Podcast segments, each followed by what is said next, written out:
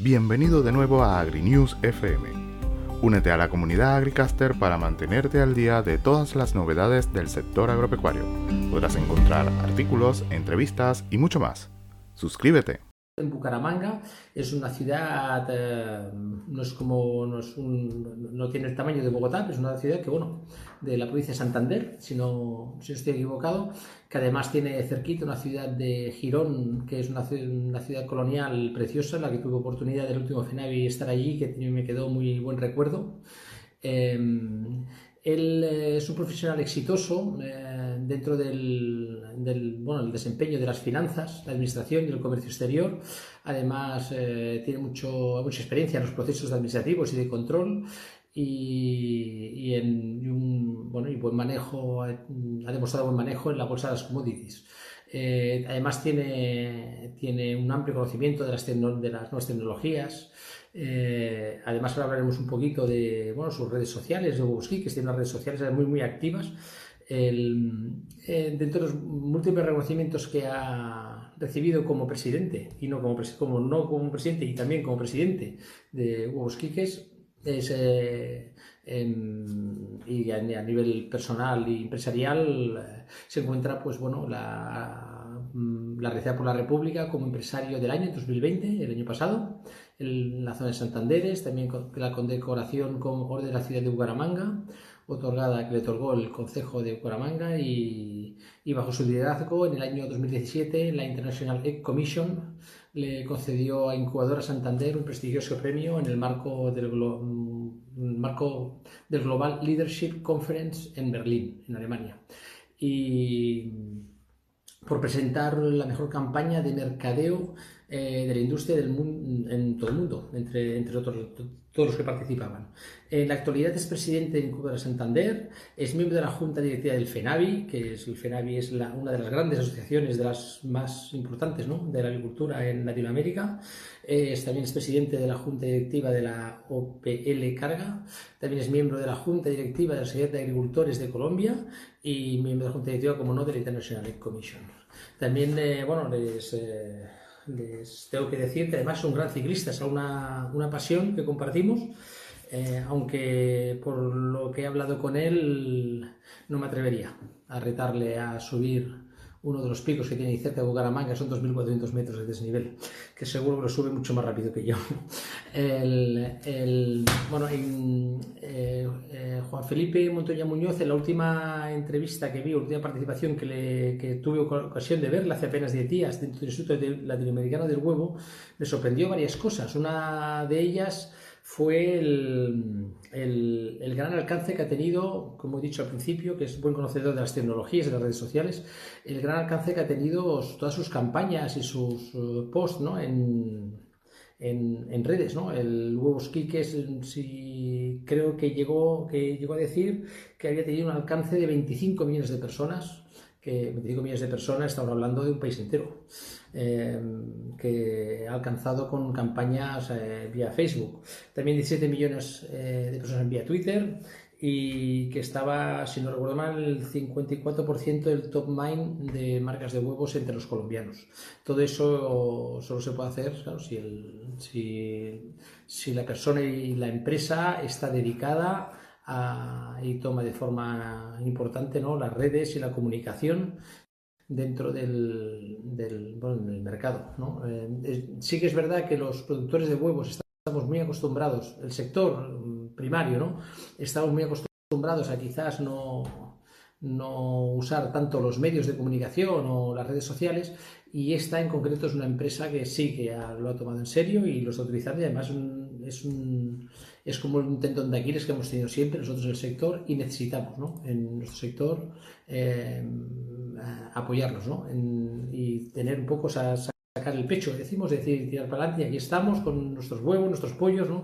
y demostrarlo al, sector. Entonces, bueno, ya lo tengo por aquí, voy a intentar unirme a él para que entre después de esta live y vamos a empezar a preguntarle algunas cositas, que tengo unas cuantas preguntas preparadas para Asimismo, los que están ahí detrás eh, hacen preguntas, si tenemos tiempo, se las trasladamos. Buenos días, o buenas noches, buenas tardes. Eh, Juan Felipe, disculpa mis 10 minutos. De Hola Luis. No, al contrario. Muchas gracias a ti por la invitación. ¿Cómo estás? Muy bien, muy bien. Ya he dicho que yo no me atrevería a retarte con la bicicleta, ¿eh? No, no, no, no, no, no, no, no, ni me ha faltado. Creo que aquí, aquí no hay, no hay de, eso es una competencia de uno con uno mismo. Eso, eso ya no es nada diferente a eso, Luis. Vale, mira, tengo, tengo, que decirte, mira, aquí está Armanda Lucía Quesada, que está saludando a través de, de YouTube. Hay tres redes, ¿eh? YouTube, Facebook e Instagram. Estamos haciendo la entrevista vía Instagram. Yo voy a irte transmitiendo, trasladando las preguntas que hayan o dudas a través de, de aquí directamente. Entonces, eh, permíteme empezar por el principio de las cosas. Eh, yo creo que un colombiano, después de, si lo he dicho bien, 25 millones de alcance en Facebook, 17 millones de alcance en Twitter y estando en el 54% de top mind de marcas en Colombia, yo creo que a un colombiano no hará falta presentarles demasiado, demasiado la empresa.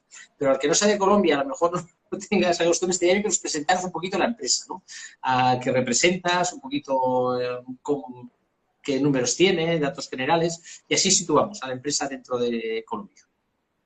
Bien, perfecto, Luis. Sí, muchas gracias. Efectivamente, esos son, son nuestros números. Hemos llegado a tener alcances en Facebook de 25 millones de usuarios, lo mismo en Instagram con 17 millones.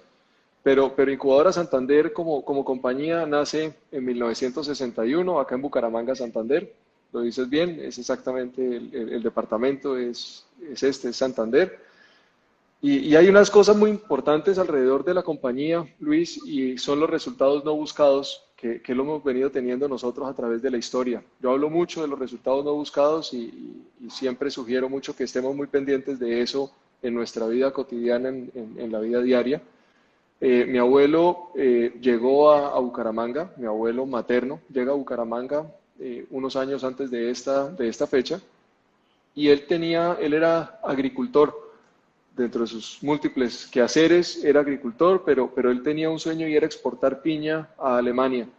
Dentro de eso, pues arranca con, con este negocio de, de, la incubación, teniendo reproductoras y teniendo abuelas, y con la gallinaza que se producía de estas aves, la idea era mejorar los las tierras de una zona de Santander que se llama Lebrija de esta zona, entonces, buscando para poder mejorar y fomentar su agricultura, básicamente termina quedando muy mal con la agricultura, con, con, la piña, fue el primer exportador de piña hacia, hacia Alemania, las piñas llegaron dañadas, pero realmente el, el negocio empieza a crecer y empieza a ir de una manera muy, muy interesante eh, la vida de, de, la empresa. Eh, ese pues es un primer resultado no buscado y va tratando de tener agricultura y termina convirtiéndose en avicultor, arranca la compañía con dos amigos de él, más adelante pues queda él con, con, con otros y eso pues de alguna manera eh, se cambia esa composición accionaria en, en el tiempo. Eh, en un momento de crisis en la avicultura nosotros eh, nos vimos obligados, eh, teníamos reproductoras eh, livianas, teníamos abuelas y reproductoras pesadas, éramos unos exportadores muy grandes hacia Venezuela, pero con el tema de las reproductoras livianas y las pollitas de un día, se lo vendíamos nosotros a los productores de huevo en Colombia. En una crisis muy dura y muy compleja, eh, nadie quería comprarnos esas pollitas de un día porque el huevo estaba a huevo, Luis. Nadie, nadie, nadie quería encasetarlo y, ese era un poco el, tema. Enrique le da la vuelta a Colombia tratando de hablar con sus clientes a que recibieran la, las pollitas de un día, porque si no se recibían y no teníamos los clientes, nos quedaba únicamente dos opciones o sacrificábamos las pollitas y pues obviamente eso insolventaba la compañía y nos abocaba a una quiebra, o la otra posibilidad que existía era que nosotros hiciéramos una integración hacia adelante como compañía y nos volviéramos productores de huevo. Enrique pues no quería eso en ese momento, pero la situación nos llevó a convertirnos en competencia de nuestros clientes eh, y así nace nuestra producción de huevo, otro resultado también no buscado en, la compañía y es la forma como nosotros empezamos a producir huevo comercial en la empresa. Más adelante, eh, eh, en ese momento estamos hablando de finales de los, de los 80, principios de los 90. Eh, para ese momento eh, ya nos convertimos en los productores más grandes de huevo en Colombia. Eso era más o menos un millón de huevos al día para esa época. Y más adelante el gobierno, producto de una, de una avalancha y, y, un problema que existió en el suroccidente de Colombia, sale con una gabela fiscal muy interesante que las compañías que, se, eh, que, se, que, pusieran sus instalaciones en esa zona del país, una zona específica, eh, lo que íbamos a pagar de impuestos en ese año nos lo descontaba si nosotros comprábamos activos fijos en esa zona. Y más adelante, por 10 años, eh, lo que hacía el gobierno era que nos ayudaba a que todo lo que entraran los bienes de capital que ingresaran al país entraban sin arancel y sin IVA. Y efectivamente nosotros viendo que fue una, una figura absolutamente espectacular y una gabela increíble del gobierno en esa época, eh, nosotros arrancamos con nuestra producción en el suroccidente del país. Lo vimos de una manera muy interesante y es que eh, logísticamente para nosotros era, era, era clave poder acercarnos a esos consumidores que estaban en ese lado del país, porque pues nosotros estando en Bucaramanga, nos, de alguna manera esos fletes nos dejaban por fuera del mercado si quisiéramos nosotros ir a vender un huevo en, en Cali o en estas zonas inclusive del eje cafetero. Entonces poco a poco fue creciendo la compañía en esa zona, nos hicimos allá, eh, y es lo que ya hoy tenemos dos zonas de producción, una acá en, Bucaramanga, en Santander, y la otra en el norte del Cauca. Una zona que pues ha sido deprimida en su historia, con, con unos antecedentes muy complejos eh, de temas de guerrilla, eh, pero con una gente absolutamente increíble que, que, nos sentimos muy orgullosos de poder estar allá trabajando con ellos. Luis. Bueno, claro, el, cual desde que bueno finalizó de alguna manera el problema con la guerrilla en, Colombia, el país ha cambiado completamente. O sea, igual eh, los más jóvenes que llegan ahora a la producción en el resto del mundo y ven a Colombia como un país próspero ahora, que se puede viajar, se puede ir, podemos ir en coche de Bogotá a Medellín y no pasa nada. Pero antiguamente eso era muy complejo. O sea, eso también ha ayudado, imagino que eso ha ayudado mucho a las empresas a poder desarrollarse y a poder trabajar y a poder crecer en Colombia. Sí, así es. No, no, quiero meterme mucho en política, Luis, pero, pero esa, esa posibilidad de movernos al interior del país nos la trajo Álvaro Uribe Vélez cuando, cuando estaba el, el, país acabado y con la guerrilla que nos tenía sitiados en, en nuestras ciudades. Eh, y eso fue lo que empezó a abrir la puerta para que se pudiera gestar el, el proceso de paz. Eh, y hoy, pues obviamente, la, imagen y lo que se vende al mundo de Colombia es otra cosa completamente distinta a esos viejos tiempos y, e historia que quisiéramos nosotros definitivamente eh, olvidar, eh, obviamente con sus enseñanzas y con todas sus cosas, pero definitivamente hoy es un país muy diferente a lo que era en esa época, así es.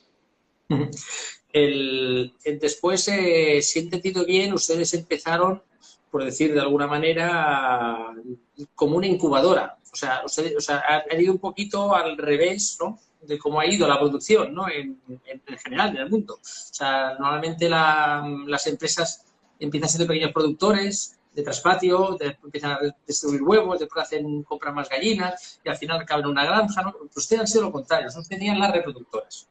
Y fueron cuando tomaron la decisión de pasar.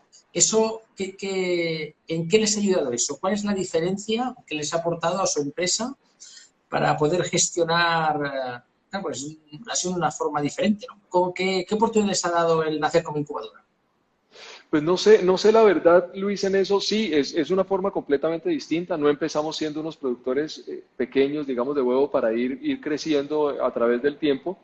Eh, creo que nos, nos da un poco la disciplina de lo que significan los detalles en la producción, eh, y lo importante que es tener unos buenos planes sanitarios y lo que pasa con una incubadora y esos números al detalle y pues de alguna forma es, es, es una empresa. Y, es una empresa con, en el sentido completo de la palabra que hace que, que, que, tengamos que movilizarnos a hacer cosas distintas, diferentes, si nosotros no queremos quedarnos en, en el puro intento porque hemos tenido dos o tres oportunidades en la historia que fácilmente hoy, hoy seríamos historia en, como compañía si no hubiéramos actuado de una manera distinta y, tratando de anticiparnos un poco a lo que nos, nos venía como futuro cercano en, en, la compañía. Entonces creo que, creo que eso nos ha, nos ha ayudado bastante y nos ha dado la mano a que, a que podamos pensar un poco más allá. Enrique pues fue una persona, un visionario absolutamente increíble donde, donde puso a la compañía en un nivel completamente diferente, pensaba siempre él en grande, en hacer las cosas distinto, eh, y, eso pues es un poco el, reto que, he tenido yo aquí para tratar de, tener y ocupar sus zapatos eh, reemplazándolo a él. Bueno, eso es la frase esa de, los resultados no buscados, eh, es una frase que además lo he oído muchas veces. cuando veo las entrevistas, un, es, un, bueno, es una frase que insisten en ellos. Bueno, te tengo que saludar, mira, te, te está saludando por aquí un colombiano de los, vamos a decir, de los, mm, cómo digo la palabra, igual no de los padres de la agricultura, pero sí de las grandes figuras de la agricultura colombiana, que es Pedro Villegas. Que acaba de entrar, lo entrevistamos, te saluda. Lo conozco, lo aprecio muchísimo y un saludo muy grande, Pedro. Lo queremos muchísimo en nuestra casa, la familia, todo, apreciamos muchísimo a Pedro. Eh, bueno, eh, usted recibió eh, el reconocimiento como empresario del año 2020 en la zona de Santander, la, zona la región esta de Bucaramanga, ¿no? Por, el medio de la República. ¿Qué ha significado para usted esta distinción y cuál es a su juicio o a su entender qué han sido las cualidades que tiene para que le llevaron a tener este reconocimiento?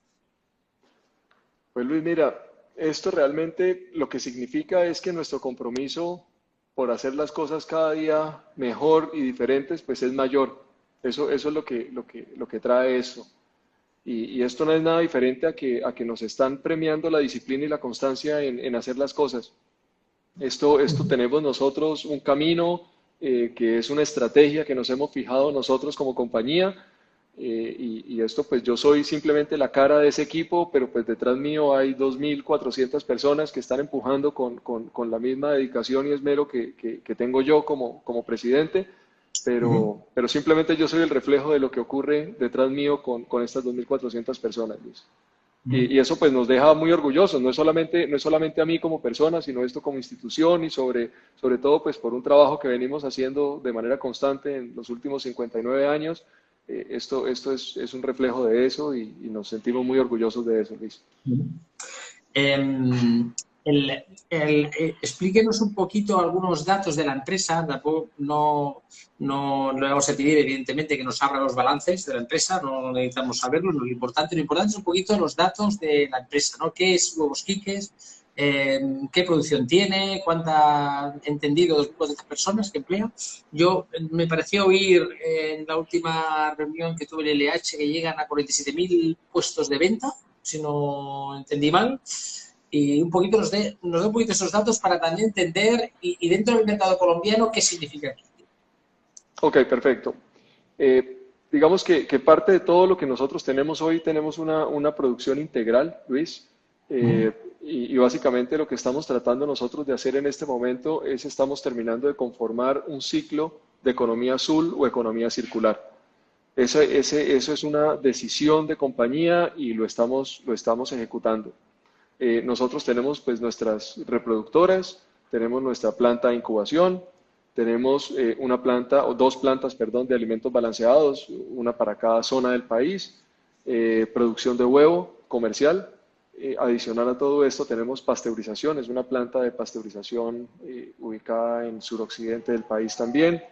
Eh, tenemos una planta de sacrificio de gallina, la, gallina que finaliza su ciclo productivo, nosotros la sacrificamos y la estamos llevando al consumidor final, tratando de resaltar nuevamente las, las, costumbres y lo que viene teniendo en Colombia, que tiene un, su aprecia mucho por parte de los consumidores este tipo de producto y nosotros le estamos dando una marca, lo estamos descomoditizando, que no sea gallina, sino pasando a, un nivel diferente también.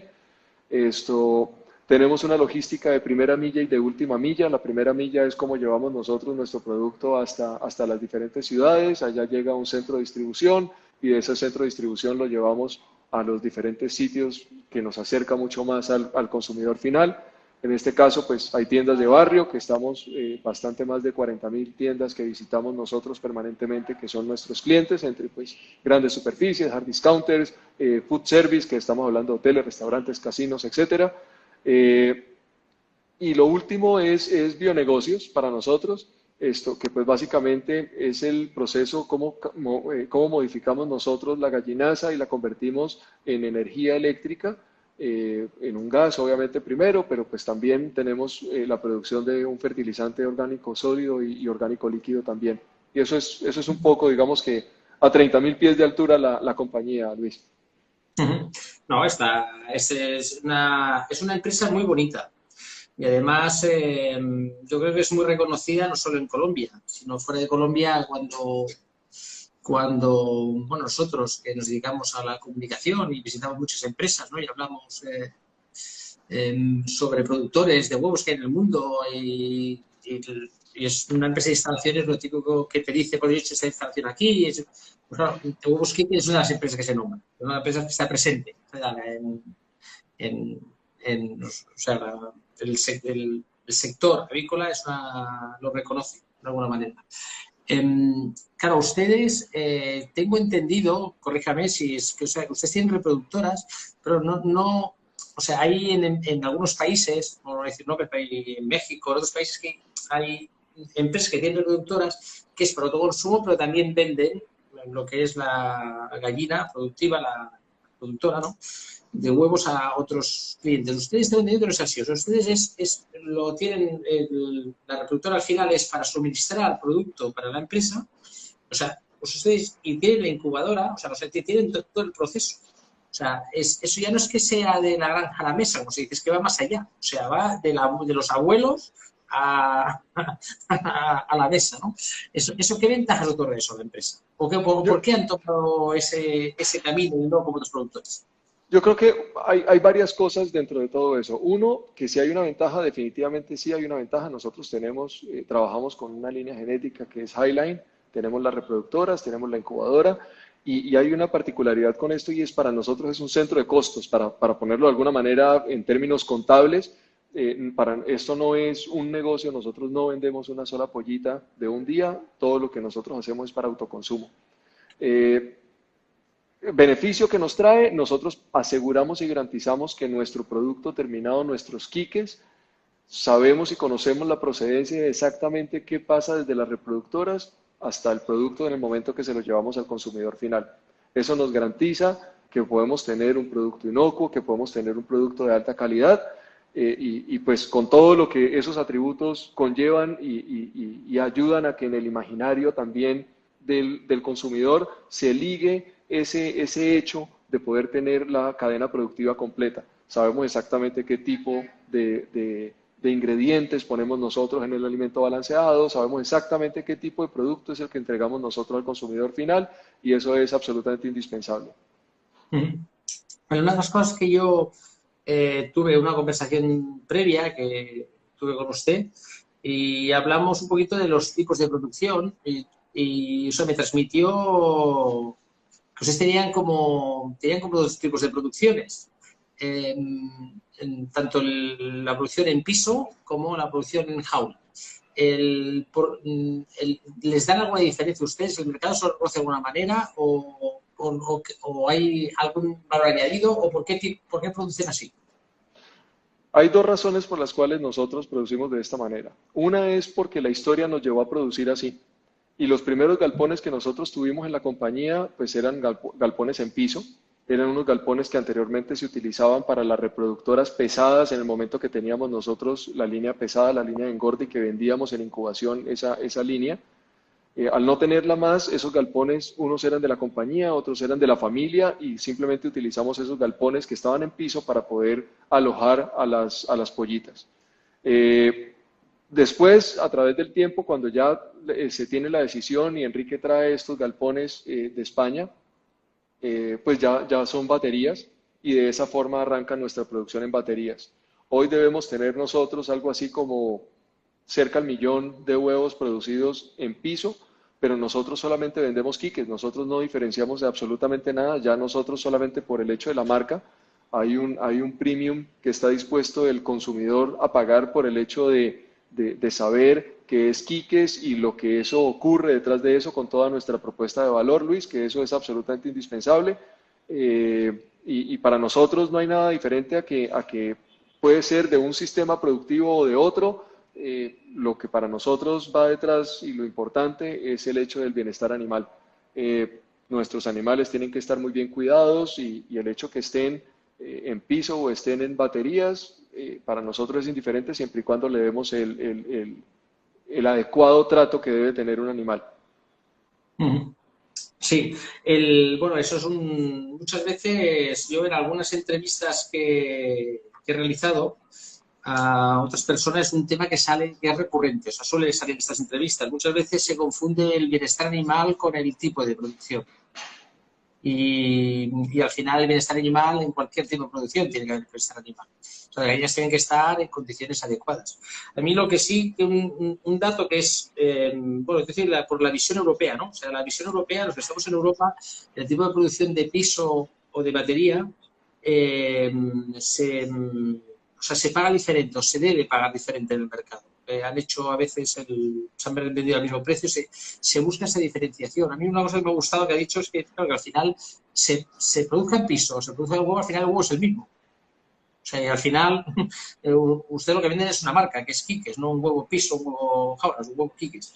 Eh, el, antes de entrar en el tema de bienestar, que tampoco voy a entrar demasiado porque no, no creo que, que además vamos a estar todos que estamos aquí, yo creo que estamos de acuerdo con, este tema del bienestar. al final, bueno, eso, tengo que decirle que un, productor que productor español, ¿no? Que, que se, salió el tema, me dijo, es que al final mis gallinas si tienen que producir huevos tienen que estar bien. O sea, si es que si no están bien, yo, yo, yo amo mis gallinas, las gallinas tienen que estar a gusto, si no, no producen huevos. El, yo quiero, antes de meterme en ese tema, quería, tengo también alguna pregunta por aquí, que van saliendo, que ahora, que ahora se la haré.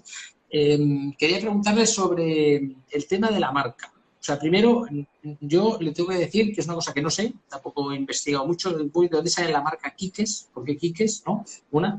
Y, dos, tengo entendido que hay un porcentaje de la facturación de la empresa, que es mm, relativamente importante, que se destina a comunicación, que es algo poco común ¿no?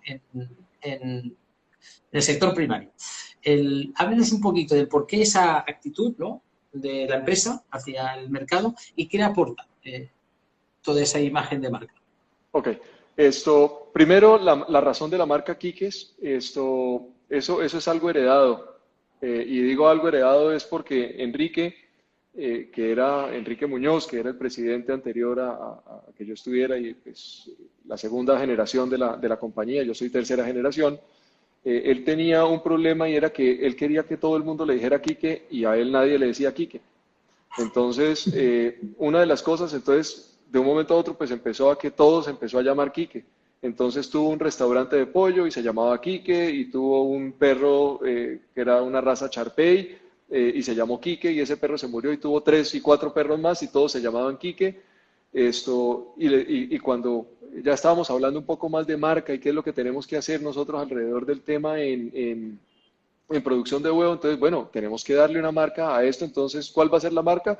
Pues nada, podía ser diferente que Quiques eh, como, como marca de huevo. El punto es que en ese momento no nos conocía sino la industria porque nosotros no llegábamos al consumidor final sino que nosotros llegábamos únicamente a mayoristas y era nuestra, nuestra forma de, nuestro modelo de negocio, era, era de esa manera.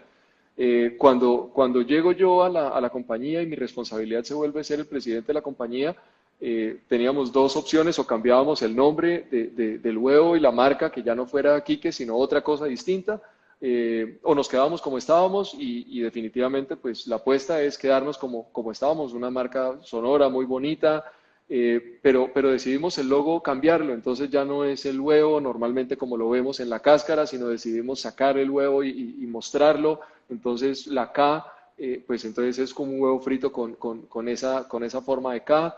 Eh, el verde es, es, un tema que no es coincidencia, sino que es realmente que lo llevamos en el ADN, el hecho de, de poder mantener eh, toda, toda una filosofía en cómo, cómo mantenemos un equilibrio entre la, naturaleza y nosotros también.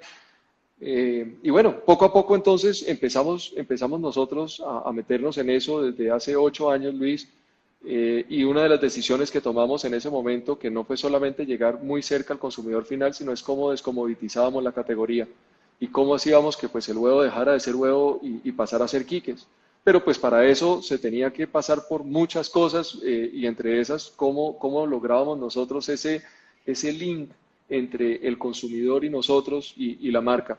Entonces, eh, poco a poco, pues empezamos con todo el tema de mercadeo y empezamos a hacer unas inversiones muy, muy importantes en, mercadeo, eh, que pues hay, hay, de todo tipo, son, es, es, de 360 grados y en ese sentido, pues estamos, tratamos de estar, pues no estamos en todas partes, sí nos gustaría, nos gustaría también poder dedicar mucho más presupuesto también a esto, pero, pero pero es un poco lo que venimos nosotros haciendo alrededor de eso y, es lo que nos trae a nosotros ese top of mind hoy, que, es del 53%. Entonces, eh, digamos que, cinco personas de cada diez piensan en Quiques como, su marca de huevo. Eso pues nos vuelve eh, muy, muy a nosotros llenos de orgullo en saber que en ocho años hemos logrado convertir la categoría en esto. Es muy importante.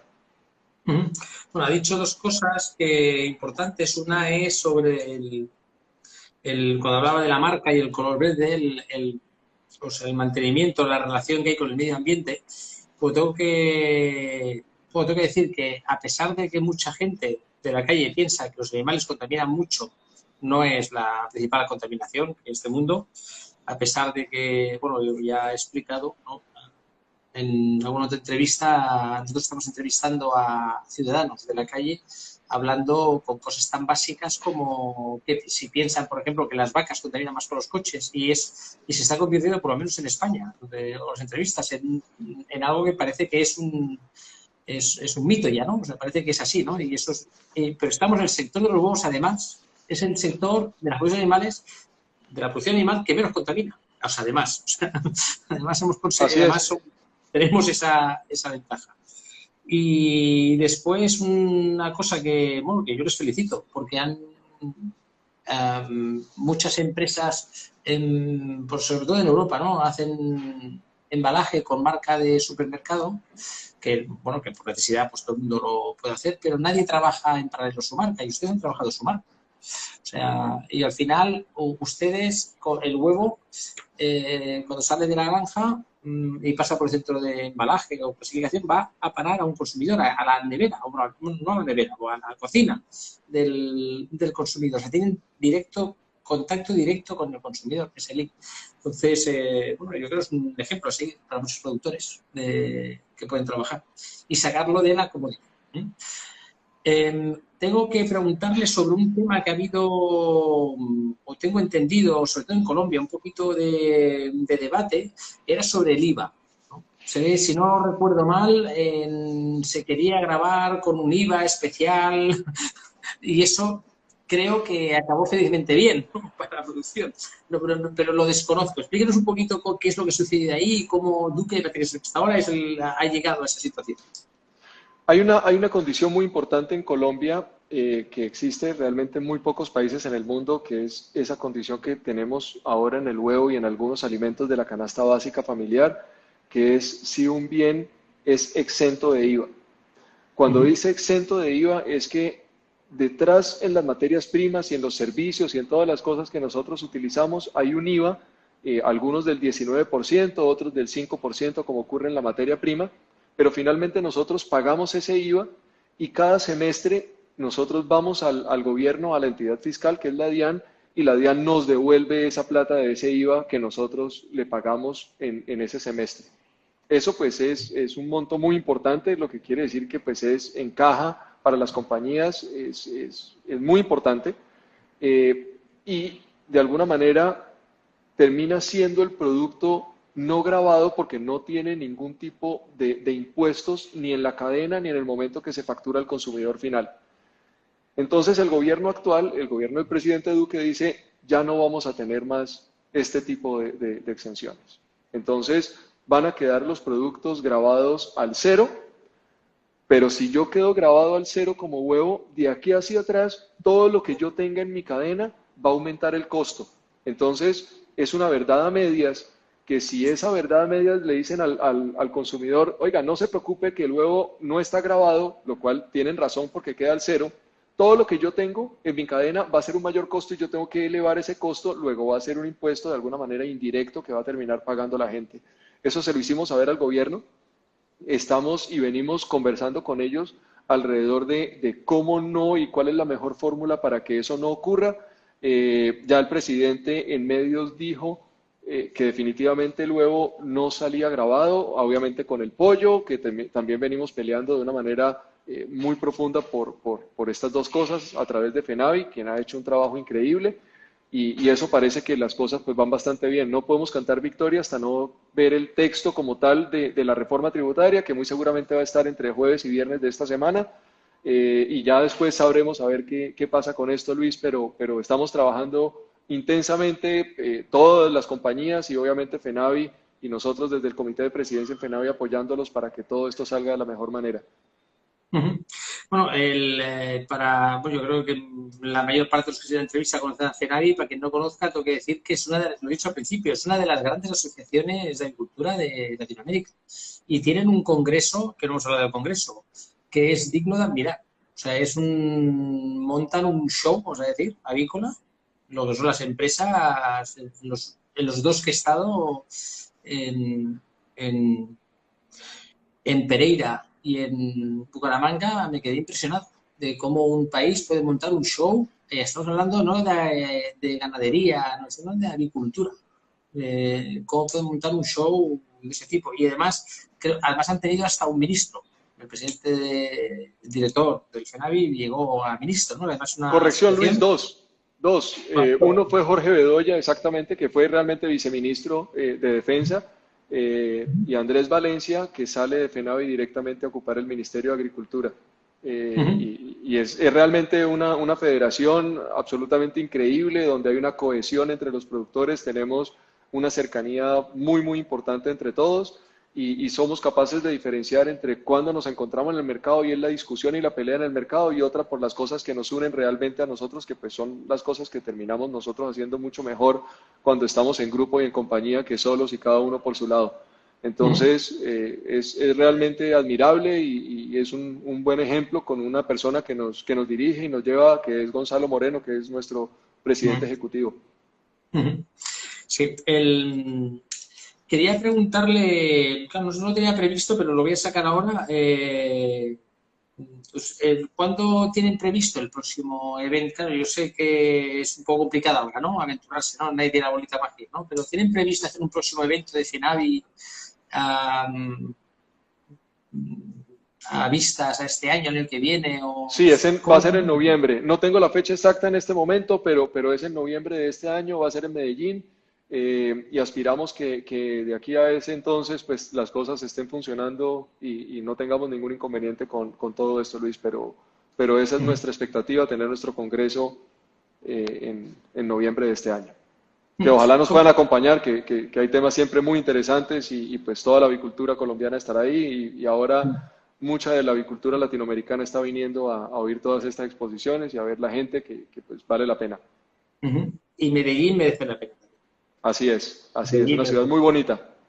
Y buen café, el mejor café del mundo. Sí, sin duda, sin duda. En Colombia el mejor café del mundo, no hay la menor duda. Eso nos lo decía Juan Valdés en España, hace unos años. Correcto.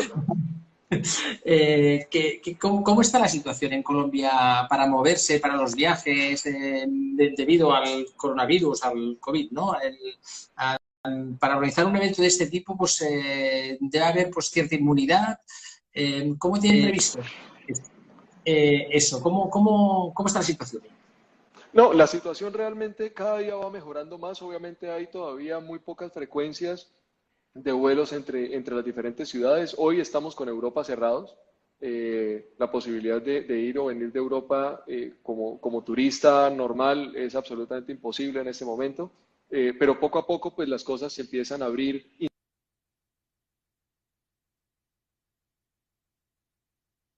Poco a poco en Colombia eh, significa que cada día pues vamos a, tener mejores frecuencias, mayores frecuencias entre las diferentes ciudades y yo creo que vamos a estar no normalizados obviamente al 100%, pero sí vamos a poder eh, de alguna manera poder soportar eh, el Congreso y que no exista ningún tipo de inconveniente para ese entonces en, en noviembre eh, ya pues vamos a tener bastantes, estaremos, eh, y me incluyo, eh, vacunados eh, y seguramente las cosas pues van a ser muy, muy diferentes en ese momento. Pero, pero consideramos que de aquí a noviembre las cosas eh, vamos a estar tranquilos. Hoteles pues están funcionando ya, ya casi todos en su normalidad, con las restricciones normales en este momento, pero, pero creemos que no vamos a tener ningún inconveniente, Luis.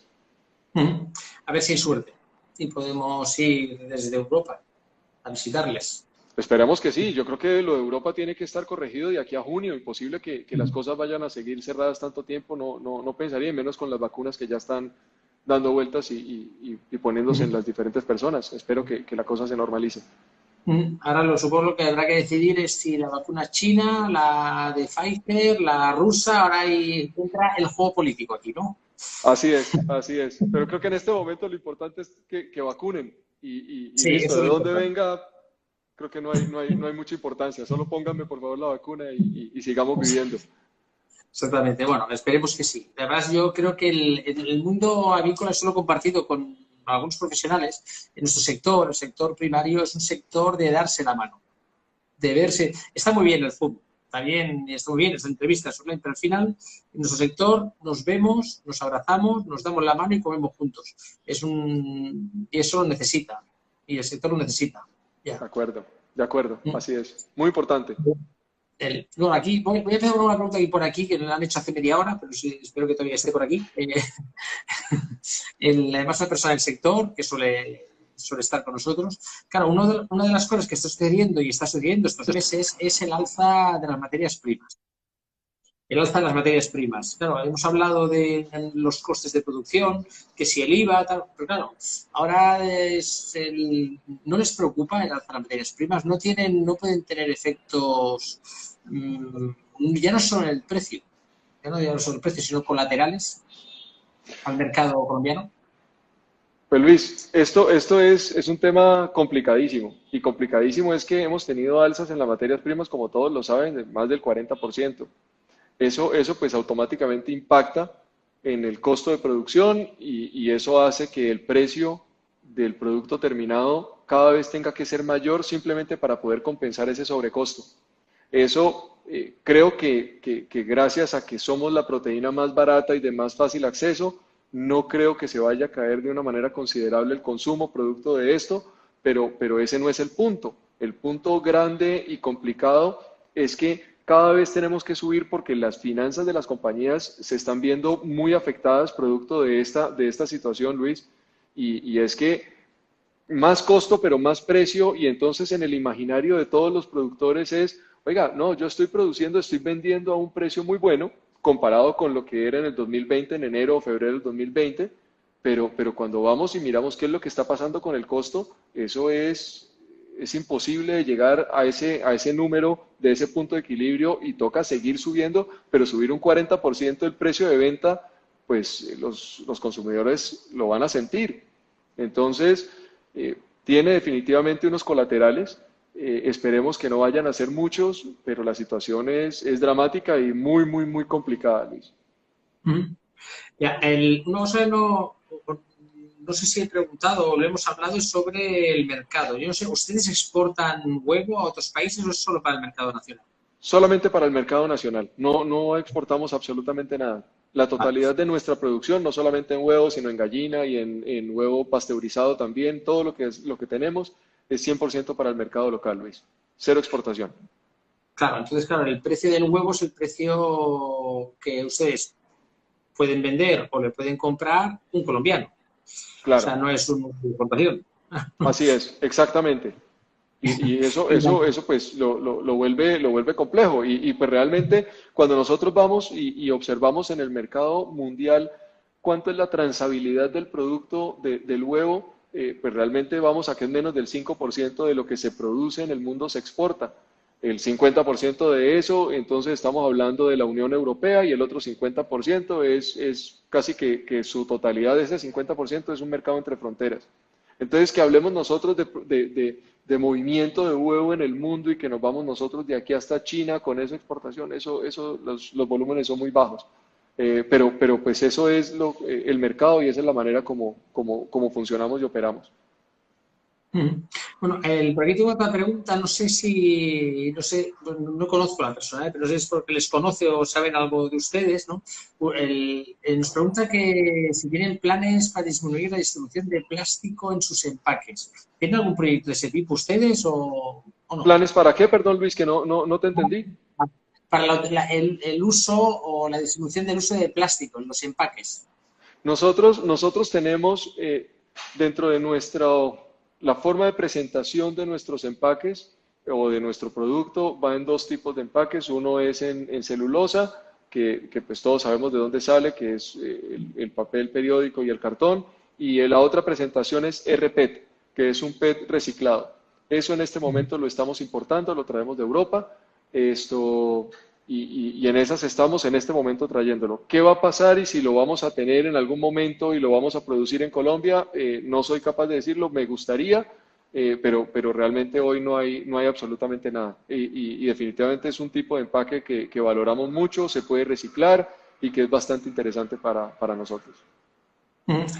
Em, un, tema que, bueno, pues ahora un poquito para atrás, pues se van mezclando se van mezclando un poquito algunas preguntas que me voy dejando en el, tintero. El, tema, ¿cómo, ¿cómo, ha evolucionado el precio del huevo en general? Ya no hablo de, su, de la empresa en concreto, de su empresa o de, Colombia. ¿Cómo ha evolucionado el precio del huevo en Colombia y, qué es lo que le ha afectado a estos movimientos del huevo? Podemos tener una crisis sanitaria donde las últimas entrevistas que tuve a Gonzalo, tuve suerte ¿no? de entrevistarlo, donde han sido bastante, o lo que se, me se ha transmitido, en general no solo en Colombia, en todos los países de América, ha sido, no ha habido, no ha habido especulación con el precio del huevo, cosa que sí que ha habido ¿no? en otras, con otros productos, en, otros sectores. ¿no? En cambio, en nuestro sector no ha habido especulación con eso.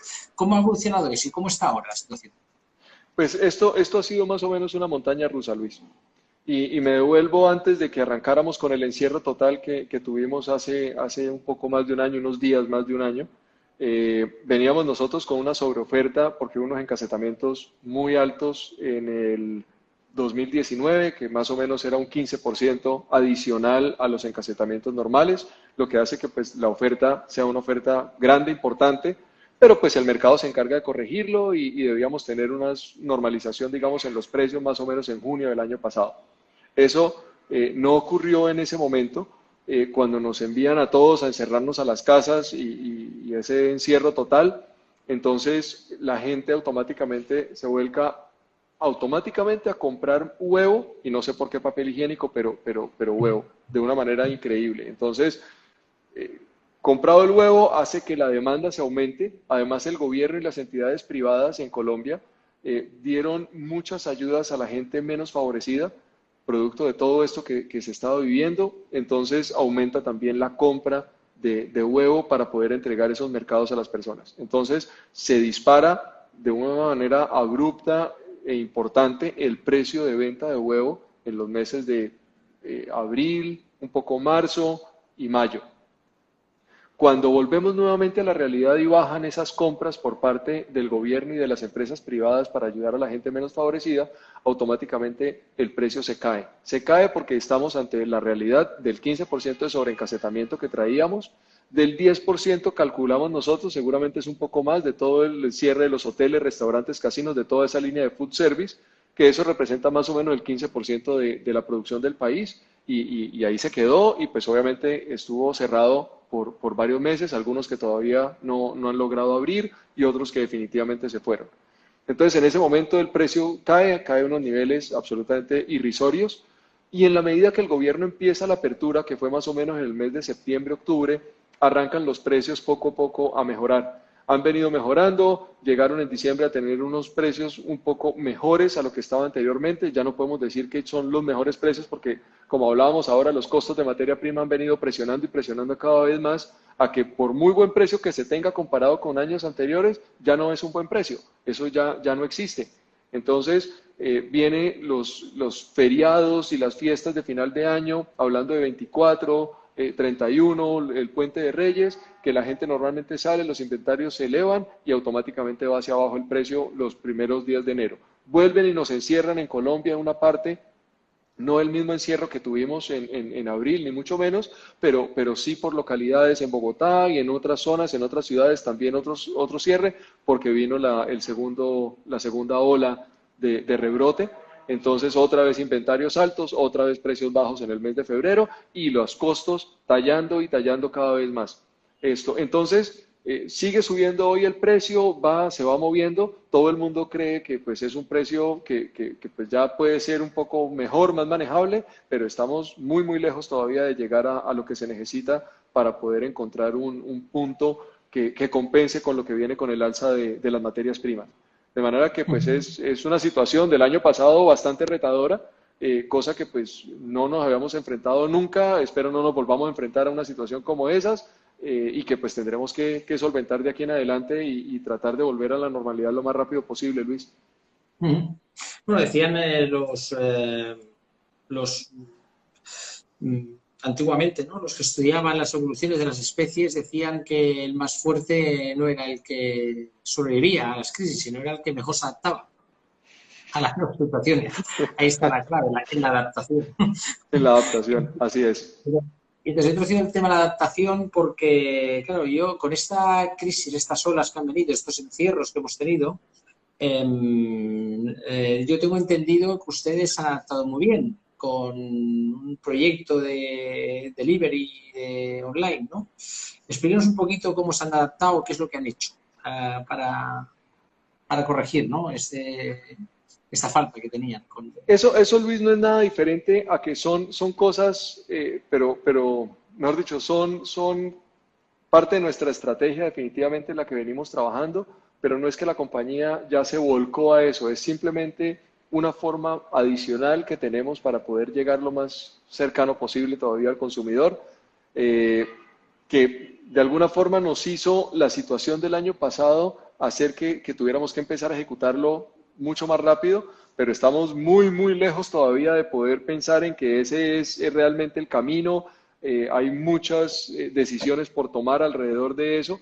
Eh, y, pues qué bueno poder llegar a hacer un rap y algo por el estilo, si uno, si, si se pudiera, que es un, modo de delivery que, que se tiene en, Colombia y que pues, se ha ido moviendo a, a otros países, pero, pero claramente esto está por, por hacer, está por descubrir, está por, por, por mejorar eh, y, es simplemente un poco lo que, lo, que, lo que se viene tratando de mejorar y de hacer. El hecho de nosotros llegar a tiendas, de llegar a, grandes superficies y todo esto nos pone en una, en una situación de una no de tranquilidad, sino de, de saber que estamos llegando muy bien al mercado.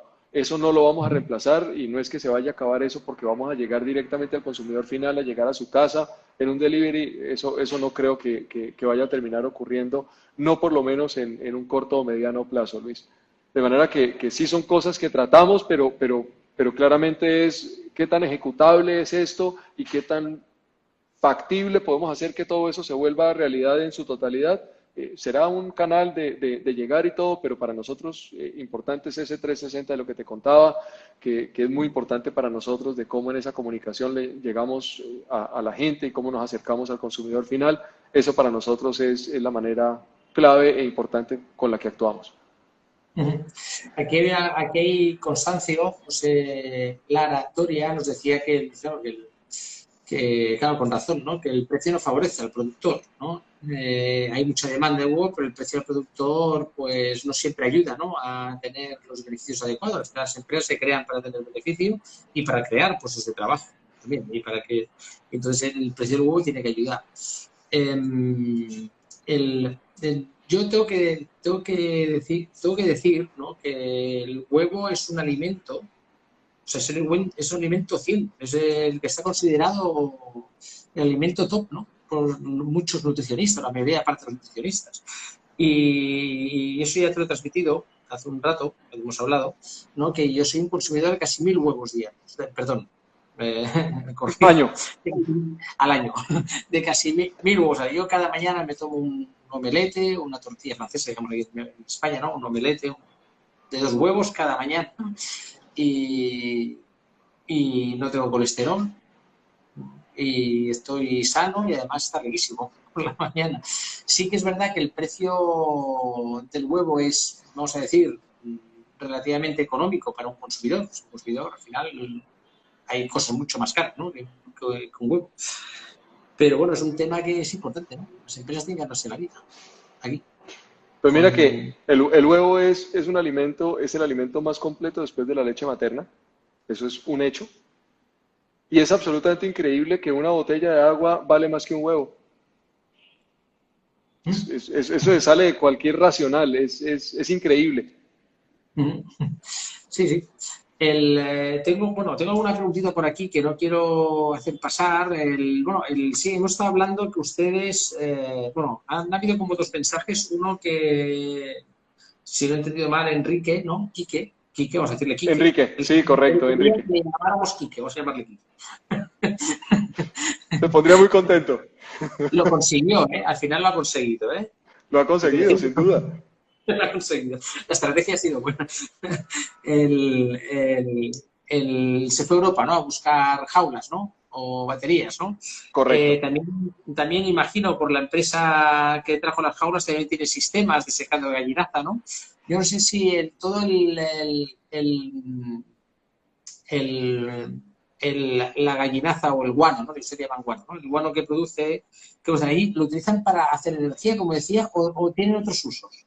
Con... Nosotros, nosotros tenemos dos tipos, dos tipos de uso. Uno eh, lo utilizamos para hacer un fertilizante, uno va como, como energía eléctrica y un fertilizante orgánico líquido, y por el otro lado un fertilizante orgánico sólido. Eh, esos son los dos usos que tenemos para, para la gallinaza. Vamos a o sea, tienen, como dos vías de extras, ¿no? De, rentabilizar, ¿no? Exactamente, de valorizar el, el, producto, así es. Eh, bueno, yo tengo pocas más preguntas que hacer. Nos ha ido una hora entera ya hablando de huevos hoy aquí. Eh, yo no sé si quiere añadir alguna cosa más en el día de hoy, en esta entrevista, o nos hemos dejado algo importante que hablar.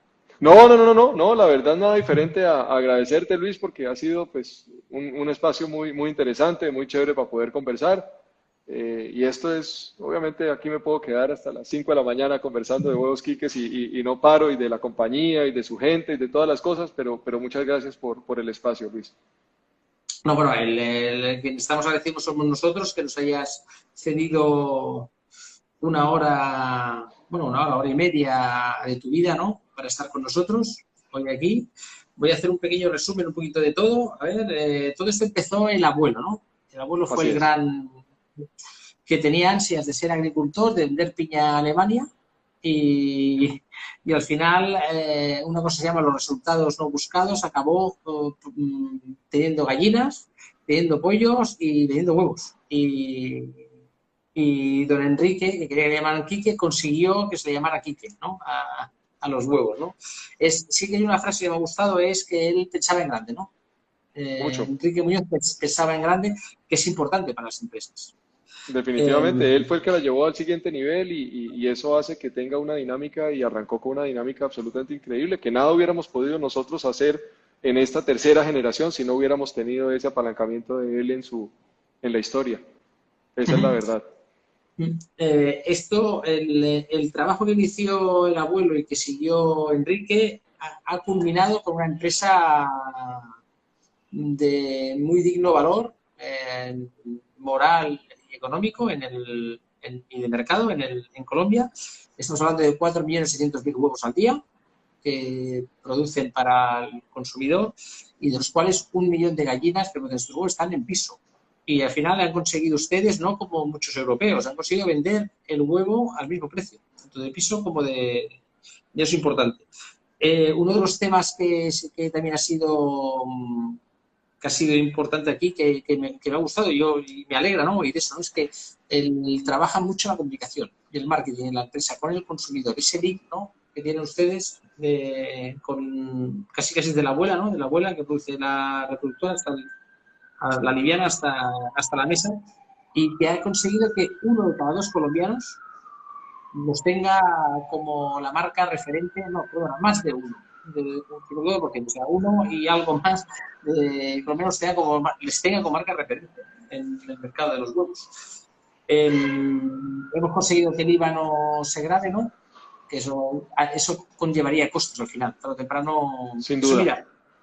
Le tengo que decir que aquí, por ejemplo, en España salió una ley ¿no? que decía que los gastos hipotecarios no los podía pagar el consumidor, el que, el, el que solicitaba el dinero, ¿no? que eso tiene que, hacer que pagar el banco. ¿no? Entonces aquí nos hemos dado cuenta todos en España que al final, que eso está muy bien, lo paga el banco, los gastos hipotecarios, pero al final eso se ve reflejado en la cuota o en alguna parte. Pues esto es lo mismo, ¿no? Si, Sale porque sale y lo pagamos porque lo pagamos. Eso no hay nada que hacer. No, y porque al final eh, las empresas tienen que ganar la vida. Sin duda. O sea, no, eh, no, al final uno trabaja y tiene que ganarse la vida. ¿no? Hemos conseguido que el CENAVI, la, una de las, la, Federación Avícola de, de Colombia, que usted forma parte como miembro, eh, han tenido hasta dos ministros. En... Así es. Un ministro y un viceministro, correcto, Luis. Bedoya y Andrés Valencia. Así es. Bueno, pues nada, el, eh, por nuestra parte, de parte de Minius, agradecerte el tiempo que nos has dedicado, eh, decir que esa entrevista queda grabada en el canal de YouTube de Minius en español y a los veintipico, uh, 30 hemos tenido aquí, los otros 30 de YouTube y otros 20 de Facebook que han estado en directo, pues agradecerles que hayan estado con nosotros y invitarle a seguir en nuestras redes, como nosotros vamos a seguir a Huevos Quiques. Qué bueno, Luis. Muchísimas gracias. Así lo haré y, un saludo muy especial para todos. Muchas gracias por el, por el, tiempo. Y nos queda una ruta en bicicleta en Colombia. Exactamente. Aquí en Colombia, que es un poco más, un poco más dura, aquí están las montañas, aunque bueno, Lagos de Covadonga ya toca, toca hacerla. Sí, exactamente. Muy bien. Pues muchas gracias, eh, Juan Felipe. Un placer. A ti, Luis, muchas gracias. Y hasta la próxima. Espero nos veamos pronto. Eh, chao y gracias. Chao, chao. Chao, chao. chao. Hasta aquí la entrevista de hoy. Espero que la hayas disfrutado. Escucha otro de nuestros podcasts y descubre más sobre nuestro sector. Hasta pronto, Agricaster.